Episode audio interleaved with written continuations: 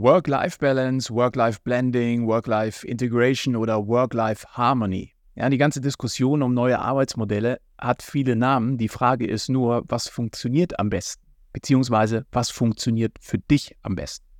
Das Gespräch aus der letzten Folge hier im Podcast mit Dr. Peter Optimum und die vielen Nachrichten, die ich von euch aus der Community immer wieder zu dem Thema bekommen, hat mich inspiriert, heute über New Work zu sprechen. Aber nicht nur ich werde meine Ansicht auf die Dinge darüber mit dir teilen, sondern auch meine Mitarbeiter bei Karriereguru. Denn bei uns in der Firma leben wir New Work wahrscheinlich wie kein zweiter.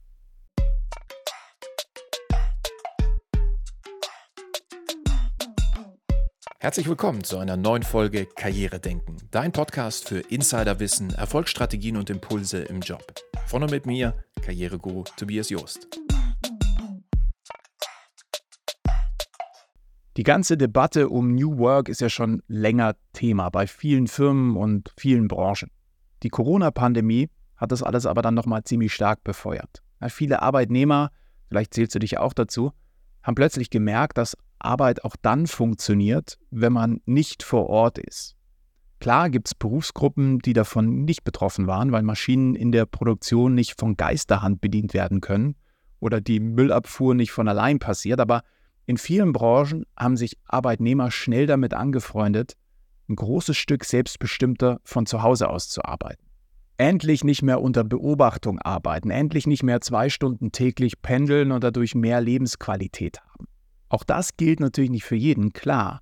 Manche haben darunter gelitten, den ganzen Tag mit der Familie zu Hause zu sitzen und waren froh, wieder zurück in der Arbeitsstelle zu sein, als Corona vorbei war. Aber der Großteil, und deswegen heute auch der Podcast, hat irgendwie Gefallen an dieser neuen Art der Arbeit gefunden. Und wenn man Mitarbeitern einmal, wenn auch gezwungenermaßen, diesen Freiraum gegeben hat, dann kannst du das als Arbeitgeber natürlich nur schwer wieder wegnehmen. Deswegen sehen wir auch jetzt, über ein Jahr nach der Pandemie, viele Firmen, die weiterhin an Remote Work, Homeoffice und so weiter festhalten. Und es scheint ja irgendwie zu funktionieren. Aber es geht heute nicht um den wirtschaftlichen Aspekt für die Firma, sondern um das Wohlbefinden für dich als Arbeitnehmer. Und natürlich die Frage, welche Form von New Work tut dir denn gut und was davon lässt sich auch überhaupt umsetzen? Denn wie schon gesagt, nicht jeder kann einfach frei entscheiden, was er gerne hätte, wenn er dadurch die Arbeit irgendwie leidet. Aber wenn du weißt, welche Formen von Arbeitsmodellen existieren, dann kannst du damit experimentieren. Und wenn du den Mund aufmachst auch mehr Balance für dich einfordern, ohne dass die Arbeit darunter leidet. Ganz im Gegenteil. Schauen wir uns an der Stelle als erstes Mal das wahrscheinlich jedem bekannte Work-Life-Balance-Modell an. Das besagt ja quasi eine strikte Trennung von Arbeit und Freizeit. Laut einer Studie von Rundstedt geben tatsächlich bis zu zwei Drittel der Befragten an, sich genau das am liebsten zu wünschen. Das Problem ist allerdings, dass jeder von uns eine andere Work-Life-Balance hat. Was meine ich damit? Die allgemein vorherrschende Definition, so wie das die meisten auch verstehen, sagt ja, dass man mehr oder weniger genauso viel Freizeit haben sollte wie die Zeit, die man arbeitet.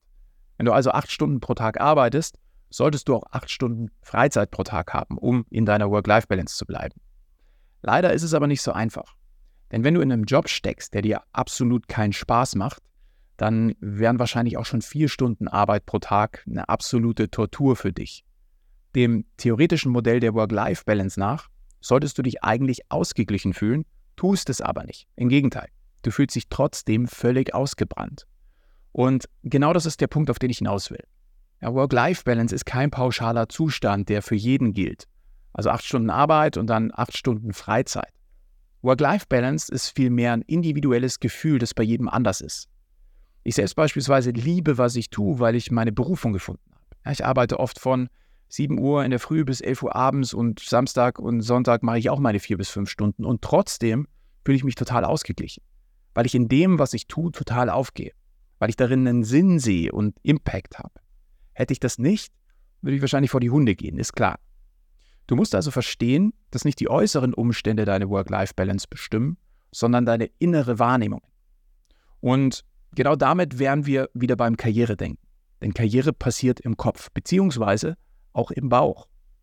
Wenn du also frustriert bist, weil dir deine Tätigkeit keinen Spaß macht, du demotiviert bist, weil du keinen Sinn in deiner Arbeit siehst, du gestresst bist, weil dir die Tätigkeit irgendwie schwerfällt, du perspektivlos bist, weil dir eine Gehaltserhöhung oder eine Beförderung verwehrt wird, oder du depressiv bist, weil die Beziehung zu deinen Kollegen angespannt ist, dann wirst du keine Work-Life-Balance finden.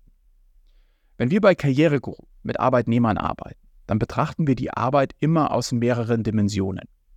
Damit du wirklich glücklich und erfolgreich im Job bist, was ja letztendlich das Ziel von Work-Life-Balance ist, dann musst du einen Job finden, den du liebst, wo das soziale Gefüge stimmt, worin du gut bist, was die Welt braucht und wofür du gut bezahlt wirst. Wir nennen das unser Pass-Modell, also Passion, Anerkennung, Skill, Sinn und Tarif. Wenn du an diesen fünf Dimensionen arbeitest, dann kommst du ins Gleichgewicht. Und das hat eben nichts mit Dingen im Außen zu tun, die du nicht kontrollieren kannst, sondern ausschließlich mit Dingen, die du zu 100% in deinem Verantwortungsbereich hast und die du beeinflussen kannst. Kurze Ankündigung an der Stelle übrigens schon mal. Wir werden in ein paar Wochen unseren Karriereclub starten. Das ist eine Community aus ambitionierten Arbeitnehmern wie dir, die alle danach streben, ein glückliches und erfolgreiches Berufsleben zu führen und bereit sind, daran zu arbeiten. Denn fest steht, du brauchst kein Glück, um Karriere zu machen. Erfolg ist planbar. Abonniere also unbedingt den Podcast hier, dann erfährst du, sobald die Community live ist. Jetzt aber nochmal zurück zum Thema. Denn auch die ganze Diskussion um die Vier-Tage-Woche rührt einzig und allein daher, dass viele Arbeitnehmer eben in einem Beruf feststecken, wo mindestens eine der eben genannten Dimensionen, meistens aber auch mehrere, nicht in Balance sind. Wenn du aber nicht mehr nur einem Beruf, sondern deiner Berufung nachgehst, dann wirst du feststellen, dass die Arbeit ein fester Bestandteil eines erfüllten Lebens ist. Denn arbeiten müssen wir doch alle so oder so. Also warum dann in den Job quälen und bis zur Rente absitzen, wenn man es auch geil machen kann? Ja, wir von Karriereguru sind zumindest der festen Überzeugung, dass Arbeit nicht nur notwendiges Übel und Mittel zum Zweck sein muss, sondern etwas, das dem Leben einen Sinn gibt. Deshalb freue ich mich natürlich umso mehr, dass du hier in meinem Podcast gelandet bist, denn das zeigt, du bereit bist, dein berufliches Schicksal aktiv in die Hand zu nehmen. Das sind schon mal die besten Voraussetzungen. Rollen wir das Thema Work-Life-Balance der Vollständigkeit halber aber nochmal richtig auf. Ja, die Historikerin Eva Ochs hat 2021 in einem Interview mit der Wirtschaftswoche die Herkunft dieses Arbeitsmodells erklärt. Denn schon im Mittelalter haben Handwerker den sogenannten blauen Montag zelebriert, bei dem sie nur mit halber Kraft gearbeitet haben. Außerdem durften Arbeitnehmende damals für ganz besondere Ereignisse mit Arbeitsunterbrechungen rechnen. Ja, für eine Hochzeit zum Beispiel für einen Todesfall, aber auch für einen Besuch eines Gauklers, der hier und da mal in die Stadt kam. Also erste Hinweise, dass die Arbeit für private Dinge unterbrochen werden konnte. Das Wort Freizeit oder gar Urlaub gab es damals allerdings noch nicht. Die Männer haben zu der Zeit mehr oder weniger direkt in der Arbeitsstätte gelebt. Also gearbeitet und geschlafen. Die Familie hat man in der Regel eher selten gesehen. Ein Szenario, das sich viele Arbeitgeber wahrscheinlich heute wieder zurückwünschen würden ja, na, Spaß beiseite, aber wenn man sich mal Facebook, Google und Co. so ansieht, also die ganzen Tech-Giganten, dann hat man doch schon oft das Gefühl, dass die vergangenen Zeiten da fast schon wieder so ein bisschen aufleben. Also man schmückt sich mit einem tollen Campus, kostenlosem Essen, Sportprogramm, Friseuren, Ärzten und eben auch Schlafplätzen. Also man schafft so tolle Arbeitsbedingungen, dass man das Unternehmen eigentlich gar nicht mehr verlassen muss, weil die reale Welt viel anstrengender ist. Ich habe das damals äh, selbst 2016 erlebt, als ich in Silicon Valley gelebt und gearbeitet habe und bei Facebook und Co immer mal wieder als Externer zu Gast war. Das ist ein smarter Move, kann aber natürlich auch schnell ungesund werden. Dazu gibt es übrigens ein super Buch, äh, das ich vor ein paar Jahren mal gelesen habe, mittlerweile auch verfilmt. Und zwar heißt das Circle. Ist kein Sachbuch, sondern eher ein Roman, wo es genau um so ein Unternehmen wie Google geht. Kann ich nur empfehlen. In den Show Notes, da findest du den Link dazu, beziehungsweise gleich zu meiner ganzen Amazon-Buch-Playlist. Da habe ich euch mal alle Bücher reingepackt, die ich in den letzten zwei, drei Jahren so gelesen habe und die mein Leben signifikant bereichert haben. Mit der Industrialisierung im 19. Jahrhundert, also die Zeit, als aus Handarbeit immer mehr maschinelle Fertigung geworden ist, wurden dann die Wohn- und Arbeitsbereiche mehr und mehr getrennt. Damit entstand dann das klassische Rollenmodell, das heute jeder kennt. Ja, der Mann ernährt mit seiner Arbeit die Familie, während die Frau die Kinder großzieht und ein gemütliches Hause schafft. Männer, die damals nicht adlig waren, haben nur dann Wertschätzung bekommen, wenn sie zum Beispiel Handwerker, Jurist oder Arzt geworden sind und bis zum Umfallen gearbeitet haben. Karrieremenschen hatten es also auch damals schon sehr, sehr schwer. Ähnlich wie heute auch noch, wurde also ein unheimlicher Druck ausgeübt, um gesellschaftlich auch nur irgendwie zu bestehen oder Anerkennung zu bekommen. Ein Arzt, der nicht jede Minute erreichbar war, oder ein Schneider, der die Kleidung eines Adligen nicht bis zum Termin, und das war oft schon am nächsten Tag, fertig hatte, kam schnell in Verruf und ist arbeitslos geworden. Tatsächlich sehe ich da immer noch so einige Parallelen zur heutigen Arbeitswelt. Ja, die Männer waren also selten zu Hause und kamen so erschöpft zurück, dass die Familie darunter gelitten hat. Ja, blieb keine Zeit mehr für die Familie. Klar, ja, geht dem einen oder anderen von euch jetzt vielleicht gerade durch den Kopf, dass das ja heute auch noch so ist. Mittlerweile wird das aber über freie Wochenenden, Feiertage oder Urlaub kompensiert. Natürlich mehr oder weniger schlecht als recht, aber das gab es eben früher noch nicht. Und damals wie heute prägt uns natürlich der Gedanke, dass unsere Kinder es später mal besser haben sollten als wir selbst. Das ist wahrscheinlich so ein Evolutionsgedanke, der auch schon zu früheren Zeiten spürbar war. Mit der Zeit und wachsendem Wohlstand hat man sich dann aber immer auch die Frage gestellt, ob es das wirklich alles sein kann. Also nonstop arbeiten, bis man tot umfällt. Und ich finde es grundsätzlich wirklich super zu sehen, wie schnell sich die Arbeitsbedingungen in den letzten Jahrzehnten verbessert haben. Wir denken ja immer, wir leben unter so schlimmen Bedingungen, aber rein faktisch betrachtet stimmt es überhaupt nicht. Uns ging es nie besser als heute. Und auch hier kann ich dir wirklich ein geniales Buch empfehlen, und zwar Factfulness von Hans Rosling. Das habe ich vor fünf Jahren das erste Mal gelesen, also wirklich das erste Mal von vielen, und die Welt danach mit komplett anderen Augen gesehen. Also absoluter Must-Read. Aus dem Gedanken heraus, eine bessere Zukunft zu schaffen, bei dem nicht die Arbeit das komplette Leben bestimmt, wollten die Männer also irgendwann bei der Erziehung und Ausbildung ihrer Kinder mitwirken.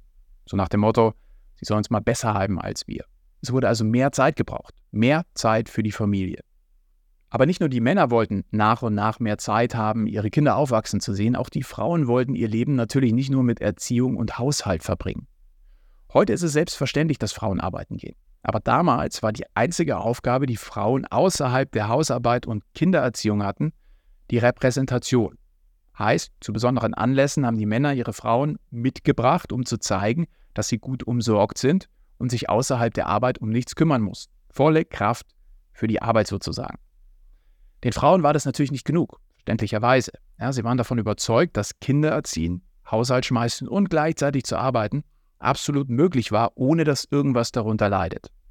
Und so, also so sehen es zumindest zahlreiche Forscher und Historiker, wurde das Work-Life-Modell geboren. Also praktisch als erste Hilfe für Frauen in der Arbeitswelt. Arbeit, Kinder und Beruf unter einen Hut zu bringen. Dass der Live-Teil dabei die Kindererziehung und die Hausarbeit war, war natürlich noch nicht so ideal. Die Sozialwissenschaftlerin und Politologin Nancy Lockwood geht davon aus, dass das heutige Work-Life-Modell, also die strikte Trennung von Arbeit und Freizeit, sich erst so richtig in den 80er Jahren in den USA manifestiert hat. Ja, nach Deutschland ist es dann, wie so vieles, ungefähr zehn Jahre später rübergeschwappt. Heute kennt das ja jeder. Ja, zeitgemäß ist es aber wirklich nur noch für ganz wenige Branchen. Ich habe es vorhin ja schon mal kurz erwähnt, aber rechnen wir doch nochmal konkret nach. Stell dir mal so eine Balkenwaage mit zwei Waagschalen vor. Balance würde ja jetzt bedeuten, dass in jeder Schale genau gleich viel Gewicht liegt. Also Arbeit auf der einen und Freizeit auf der anderen Seite. Nehmen wir an, du arbeitest jetzt acht Stunden am Tag. Brauchst dazu eine Stunde für den Hinweg und auch eine Stunde für den Rückweg. Dann sind das zehn Stunden, die du mit und für deine Arbeit verbringst. Du müsstest also am selben Tag zehn Stunden für deine Freizeit aufbringen, damit die Waage in Balance ist. Und das wiederum bedeutet, dass du nur noch genau vier Stunden Zeit zum Schlafen hast. Also das funktioniert schon mal nicht. Werfen wir das Wochenende und den Urlaub mit in die Freizeitwaagschale, bekommt die Freizeitseite aber plötzlich mehr Gewicht. Aber auch wieder nur so lange, wie du keine Überstunden machst oder keine Arbeit über das Wochenende mit nach Hause nimmst. Und jetzt kommt der größte Faktor. Die Art deiner Arbeit entscheidet, ob Work-Life-Balance für dich überhaupt möglich ist. Ja, bist du zum Beispiel als Servicekraft in einem Restaurant tätig und gehst du nach der Arbeit nach Hause und deine Arbeit ist definitiv zu 100% zu Ende. Ja, du verschwendest im Zweifel keinen Gedanken mehr daran. Du schließt die Tür ab und startest direkt in die Freizeit. Da kann das Modell tatsächlich funktionieren, zumindest in der Theorie. Die Praxis ist allerdings ein anderes Thema. Ich meine, wenn du deinen Beruf verlässt, dann denkst du wahrscheinlich hier und da immer noch mit dem einen oder anderen Gedanken an deine Arbeit. Oder jetzt gerade, wo du den Podcast hier hörst. Ist das jetzt Freizeit oder gedanklich doch eher Arbeit? Ich wette mal, dass deine Freizeit eher folgendermaßen aussieht. Ja, du schaust zu Hause nochmal kurz in die Mails, telefonierst vielleicht mit einem Geschäftspartner aus Übersee, der in einer anderen Zeitzone lebt und nach deiner Zeit nur abends zu erreichen ist. Abends gehen dir noch tausend Gedanken durch den Kopf. Du planst im Kopf bereits, was du morgen alles noch zu tun hast. Du setzt vielleicht noch eine To-Do-Liste auf für den nächsten Tag. Und am Ende wächst ein Schuldgefühl, weil du wieder mal keine Zeit gefunden hast, den Rasen zu mähen oder die Ballettaufführung deiner Tochter verpasst hast. Das, obwohl du eigentlich frei gehabt hättest. Werfen wir mal all das ehrlich wieder in die Waagschale der Arbeit. Ja, wie sieht dann deine Balance jetzt aus? Wahrscheinlich eher schlecht. Ist deine Freizeit also wirklich zu 100% Freizeit, also Zeit für dich, für die Family oder für deine Werte? Oder opferst du auch jede Menge unbezahlte Freizeit für deine Arbeit? Schau mal. Es ist doch so, wenn du in einem Büro arbeitest und nach Hause gehst und dann mal schnell von zu Hause noch 15 Minuten mit einem Kunden aus Übersee telefonierst, wie sieht es dann aus? Ja, du wirfst deinen PC nochmal an, öffnest deine Zeiterfassungssoftware, trägst die 15 Minuten ein, fährst deinen PC wieder runter und packst ihn weg. Ja, tust du das? Okay, vielleicht beim ersten Mal, ja. 20 Minuten später ruft der Kunde aber nochmal zurück, weil er eine Frage hat. Wieder dauert das Gespräch 10 Minuten. Oder du schreibst kurz ein paar Notizen, die dir plötzlich eingefallen sind, runter. Das Ganze trägst du dann sicherlich nicht nochmal in die Arbeitszeiterfassung ein. Dieses alte klassische Modell der Work-Life-Balance mit der allgemeingültigen Definition von strikter Trennung funktioniert also vorne und hinten nicht wirklich. Also zumindest für den Großteil aller Arbeitnehmer nicht. Beziehungsweise nicht mehr, denn die Anforderungen an den Arbeitsmarkt haben sich einfach verändert. Wenn wir also davon ausgehen, dass Work-Life-Balance die zweite Evolutionsstufe der Arbeitszeitmodelle war, dann ist Work-Life-Blending, Work-Life-Integration oder Work-Life-Harmony die dritte Evolutionsstufe.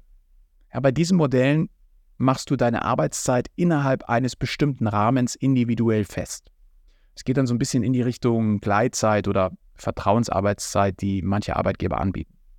So kannst du deine Arbeit besser an deinen privaten Angelegenheiten und deinem Biorhythmus festmachen. Die Idee ist, dass du zum Beispiel später anfängst, wenn du morgens nicht aus dem Bett kommst und dafür abends länger arbeitest. Oder andersrum. Also super früh anfangen und früh Feierabend machen. Oder aber früh anfangen und spät aufhören, dafür aber eine lange Mittagspause machen, um, keine Ahnung, mit den Kids ins Schwimmbad zu gehen oder irgendwie sowas. Hauptsache, deine Aufgaben sind am Ende des Tages erledigt. Dennoch liegt hier aber auch immer eine feste Arbeitszeit pro Tag zugrunde, in der Regel acht Stunden. Klar, du kannst es auch als Wochenarbeitszeit ansehen, ja, sagen wir mal 40 Stunden und dann zwei Tage nur sechs Stunden arbeiten, zwei Tage zehn Stunden und einen Tag acht Stunden. Wirklich selbstbestimmt und frei bist du dadurch aber wirklich noch nicht. New Work geht da für mich noch einen Tick weiter. New Work bedeutet für mich vor allem ergebnisorientiertes Arbeiten. Also es ist egal, wann, wie, wo du arbeitest, Hauptsache die Ergebnisse stimmen. Das ist natürlich leichter gesagt als umgesetzt, so aber zumindest die Theorie. Bei mir in der Firma beispielsweise wird es genauso gelebt. Flo aus meinem Team, der für Operations zuständig ist und der erste Mitarbeiter bei Karriereguru war, erzählt das gerne mal aus seiner Perspektive. Ich würde sagen, wir arbeiten bei Karriereguru im Team vor allem ergebnisorientiert das bedeutet, es ist gar nicht so wichtig, wann genau oder wie man seine eigene Arbeit am besten umsetzen möchte, sondern am Ende müssen vor allem die Ergebnisse stimmen.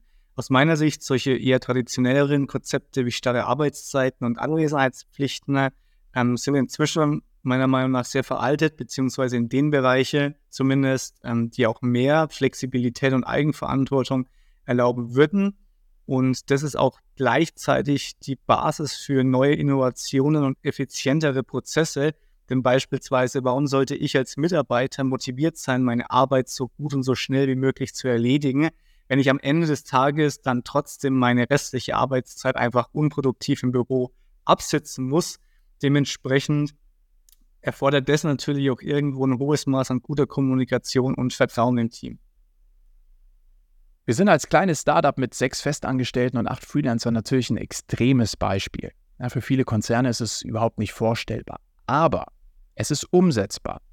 Gerade die jungen, aber schon ziemlich großen Tech-Firmen wie Google, Amazon etc. machen es ja vor und die haben zum Teil auch schon Hunderttausende Mitarbeiter.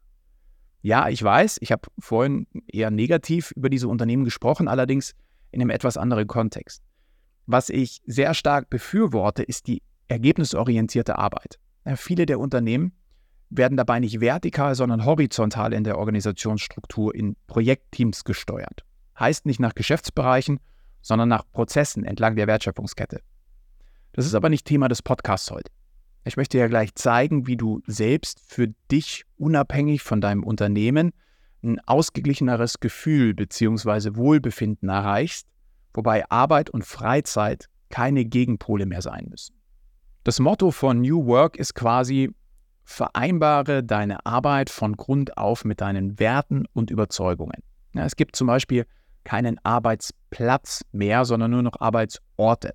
Ich kenne zig Firmen, wo es heute schon keine festen Arbeitsplätze mehr gibt. Du setzt dich einfach an irgendeinen Schreibtisch, der gerade frei ist. Das ermöglicht natürlich immer wieder Nähe und Kommunikation und zwar auch digital. Ja, wenn du im Homeoffice bist oder remote auf deiner Weltreise arbeitest, dann gibt es mittlerweile auch etliche Tools, die die Kommunikation fördern, auch wenn man sich physisch nicht begegnet. Und ich weiß tatsächlich, wovon ich spreche, weil das bei mir in der Firma seit drei Jahren genauso gelebt wird. Ich habe viele Mitarbeiter, die sich noch nie persönlich getroffen haben. Ja, es gibt kein Büro und trotzdem stehen wir uns alle irgendwie super nah. Carola aus meinem Team sagt dazu gerne mal was. Also ich arbeite ja schon sehr lange remote und ich liebe es. Bei Karriereguru gefällt mir das selbstständige Arbeiten am besten und das Vertrauen, was in mich gesetzt wird. Und natürlich, wenn ich mich ausgelockt habe, muss ich nicht mehr erreichbar sein. Das bedeutet für mich, dass Freizeit wirklich auch meine freie Zeit ist. Und Tobias, den habe ich, glaube ich, mehr als ein Jahr nach meiner Einstellung zum ersten Mal live getroffen. Und das war, als hätten wir uns schon ewig gekannt. Das liegt sicher zum einen an der Kommunikation, aber zum anderen auch an dem regelmäßigen virtuellen Teamlunch, bei denen Arbeitsthemen tabu sind. Da erfährt man so viel Spannendes über die Mitarbeiter und Mitarbeiterinnen, die ja von überall auf der Welt arbeiten, das ist viel mehr, als man in der Kaffeeküche Büro mitbekommen würde. Also für mich, ich würde nicht mehr anders arbeiten wollen. Flexibles Arbeiten ist also prinzipiell super, aber Begegnungen sind natürlich mindestens ebenso wichtig. der Austausch untereinander, der dient nämlich nicht nur zum Informationsaustausch, sondern auch dem Zugehörigkeitsgefühl, also so eine Art Wohlfühlfaktor, der wiederum die Produktivität ankurbelt. Ja, das Wissen, was andere Mitarbeitende leisten, woran sie arbeiten und welche Erfolge oder Niederlagen sie einstecken, ist die Grundlage, um das große Ganze zu verstehen.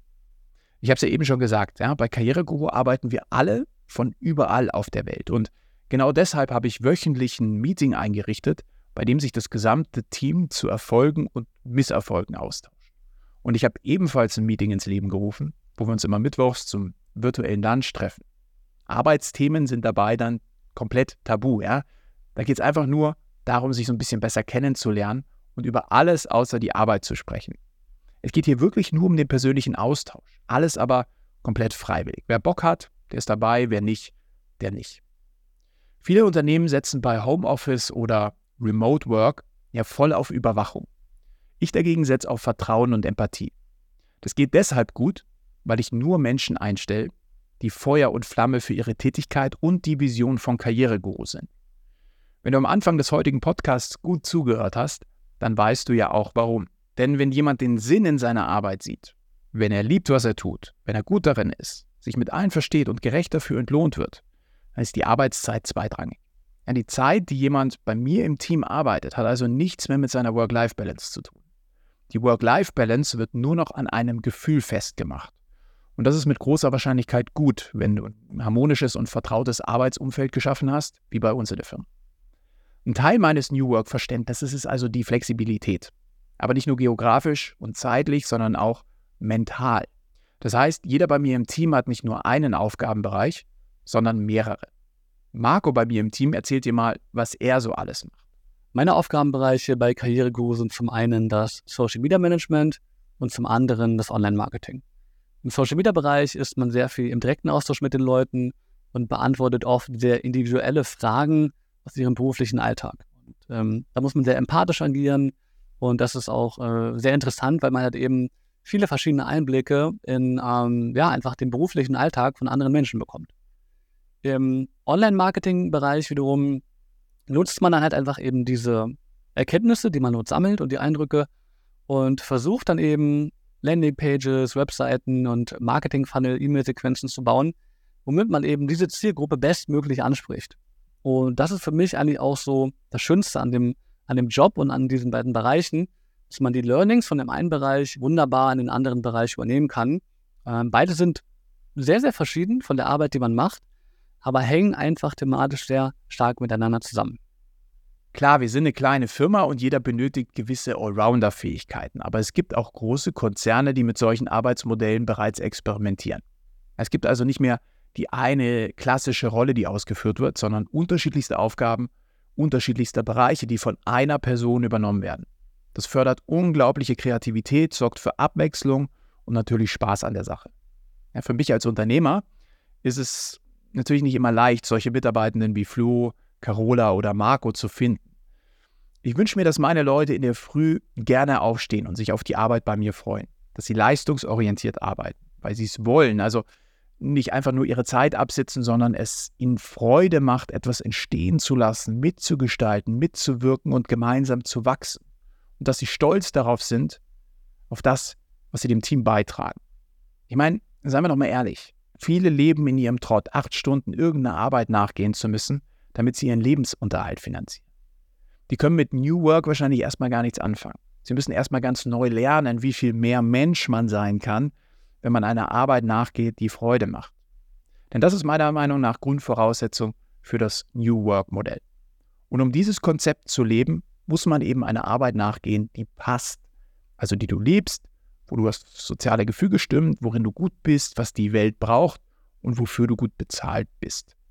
Das ist der Traumjob, wie wir ihn bei Karriereguru definieren. Halten wir also nochmal fest.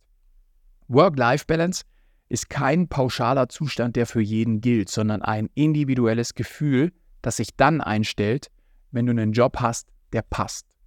Es ist also überhaupt nicht schlimm, wenn du mal mehr oder mal weniger arbeitest, äh, wenn Gleitzeit für dich nicht möglich ist, weil du im Job Kundenkontakt hast und somit Präsenz zeigen musst, oder wenn Homeoffice nicht möglich ist, weil die Aufgaben sich einfach nicht erledigen lassen, wenn du nicht vor Ort bist.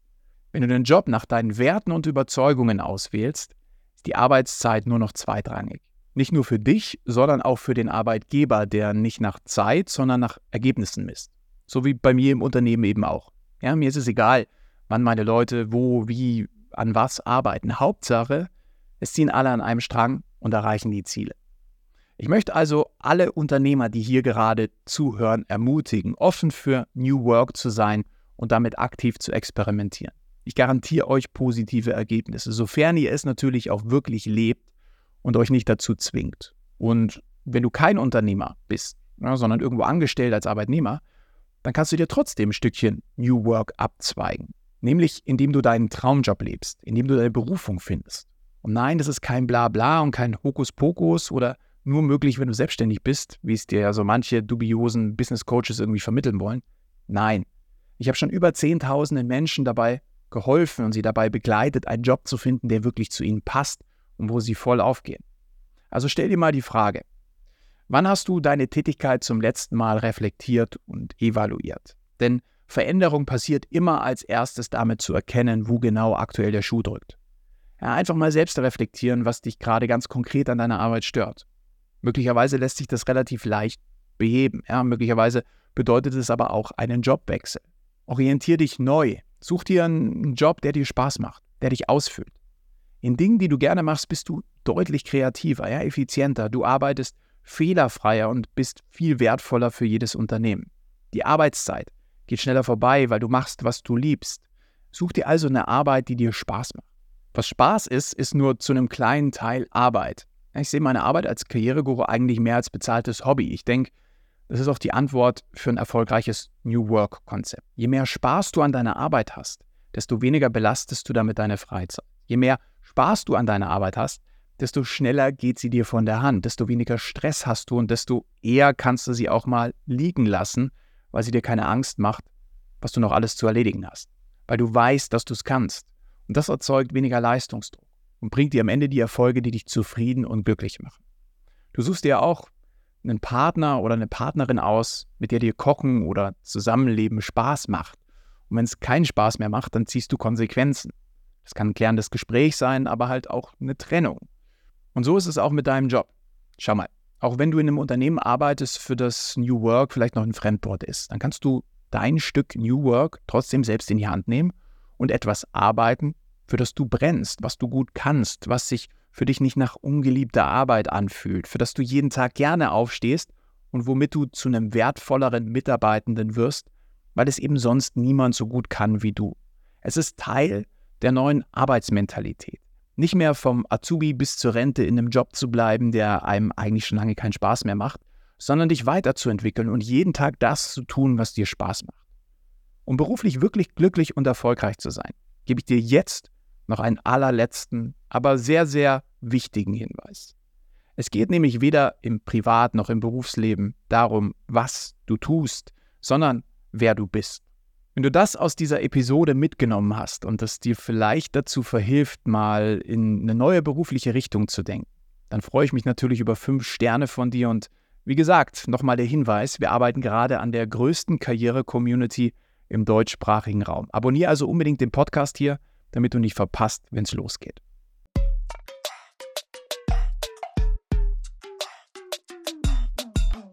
Das war Karrieredenken, dein Podcast für Insiderwissen, Erfolgsstrategien und Impulse im Job.